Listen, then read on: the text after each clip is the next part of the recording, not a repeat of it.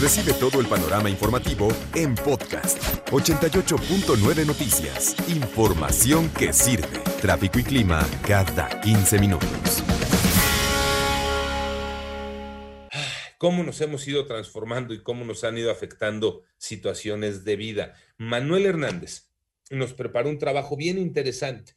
Manuel Hernández nos dice otra vez, hay que tener mucho cuidado, pero mucho cuidado, sobre todo ahora que las clases son a distancia, que hay muchas herramientas a través de Internet para el estudio, para el trabajo, que te dicen, mira, puedes tener algún curso o puedes tener un mejor empleo, cómo hacerlo y cómo conseguirlo. Y nos dice Manuel Hernández, cuidado porque podemos estar ante un nuevo fraude. Manolo, buenos días. Alex, muy buen día para ti, para todo el auditorio. Como bien lo señalas, el COVID-19 transformó de una manera más rápida la forma de la educación, que si bien en algunos casos ya se realizaba a distancia, ahora es la única forma de continuar con nuestra formación. Millones de personas toman a diario clases en línea, ya que están en educación básica, media superior o superior, pero otras buscan cursos para tener mejores herramientas que les permitan realizar mejor su empleo o conseguir uno. Justo este tipo de personas se han convertido en el objetivo de los ciberdelincuentes, quienes han creado y clonado páginas y perfiles de redes sociales de instituciones educativas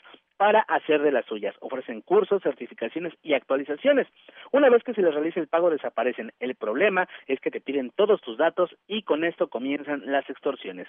Elizabeth es una de las miles de afectadas por este modus operandi. Ella se dedica a las bienes raíces, por lo cual busca tener nuevas certificaciones que le permitan realizar mejor su labor. Encontré en Facebook publicidad de un curso de la Asociación Mexicana de Profesionales Inmobiliarios. Se comunicó la redireccionaron a un sitio clonado de esta asociación, dejó sus datos y se inició el proceso de inscripción.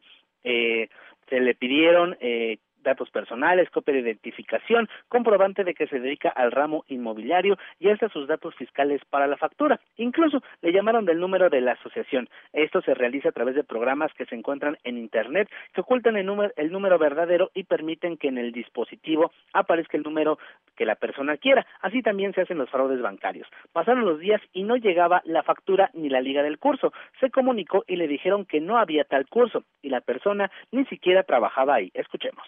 No recibí, como se me había sido indicado, el acceso a la plataforma ni este ni fui eh, incluida en otros grupos donde se estarían dando el seguimiento para la capacitación y fui bloqueada este una vez que estuve preguntando por qué no me estaban dando la información y lo que yo requería para este curso. Tras el enojo ocasionado por esta situación, pensó que todo quedaría en perder los 2.800 pesos que le habían pedido, pero no fue así. Comenzaron a llamarle, a enviarle mensajes, primero haciéndose pasar por una de sus primas, de la cual también clonaron el perfil de Facebook. Después eh, le dijeron que iba a recibir un paquete y que tenían que pagar un dinero en la aduana. Ella se dio cuenta de que estaban utilizando sus datos, reclamó y de la manera más cínica la persona que le había ofrecido este curso, identificado como César Valdivia Gómez, se comunicó de nuevo con ella y le dijo que mejor ni hiciera nada, que ni los denunciara ni lo intentara, ya que tenían todos sus datos y sabían dónde se encontraba y le podría pasar algo.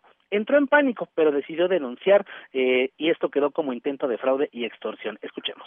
Realicé la predenuncia vía online para que esta situación no quede impune. Casi un mes después trataron nuevamente de estafarme y me estaban solicitando el pago de treinta y tantos mil. Un nuevo tipo de fraude nos alerta Manuel Hernández con esta investigación que preparó un nuevo tipo de fraude para ti que estás trabajando desde casa, para ti que estás estudiando desde casa, pero que te encuentras ahí en Internet algunas ofertas y que te llaman la atención, algo relacionado con eh, tu actividad, ya sea educativa, ya sea laboral. Dices, ¿por qué no? Tenemos el tiempo ahorita que estamos en casa y es una trampa, es un engaño y te están eh, haciendo un fraude.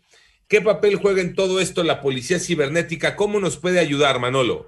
Las policías cibernéticas de diversas corporaciones ya están investigando este tipo de denuncias. Eh, inclusive, bueno, solicitan a los que se han visto afectados, levanten la denuncia correspondiente, den a conocer eh, los datos, ya que cada día son más comunes. Las recomendaciones son, primero, siempre verificar con quién hablamos, llamar a los números de las instituciones educativas, cámaras o asociaciones porque, como te comento, hay un software que hace que te marquen y aparezca el número que ellos desean. Entonces, si tú marcas, a ella no funciona este tipo de software. Verificar que la cuenta que te dan de depósito no esté a nombre de una persona física y, de ser necesario, enviar la menor cantidad de datos personales posibles, Alex. Sí, generalmente, pues no regalar más información eh, confidencial o información que comprometa alguna cuenta bancaria, por ejemplo. Ya sabemos el tema de las contraseñas. Hay que tener mucho cuidado, ¿no? Nos tenemos que cuidar, tenemos que seguir este tipo de consejos, porque lo cierto es que de pronto parece apretado el trabajo para policías cibernéticas, ya sean locales, estatales o, federales, eh, Manolo, en el sentido de que poco se puede hacer para combatir esos delitos y parece que se quedan en el terreno de la recomendación, del consejo para que tú te cuides y para que no seas eh, víctima de uno de estos fraudes, Manolo.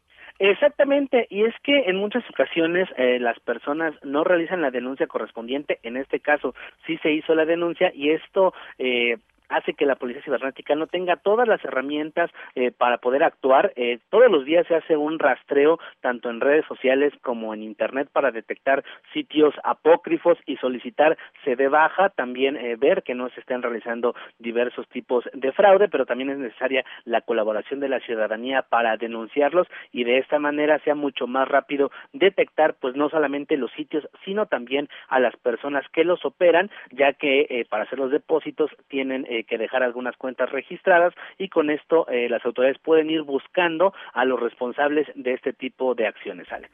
Bien, gracias Manolo. Excelente día.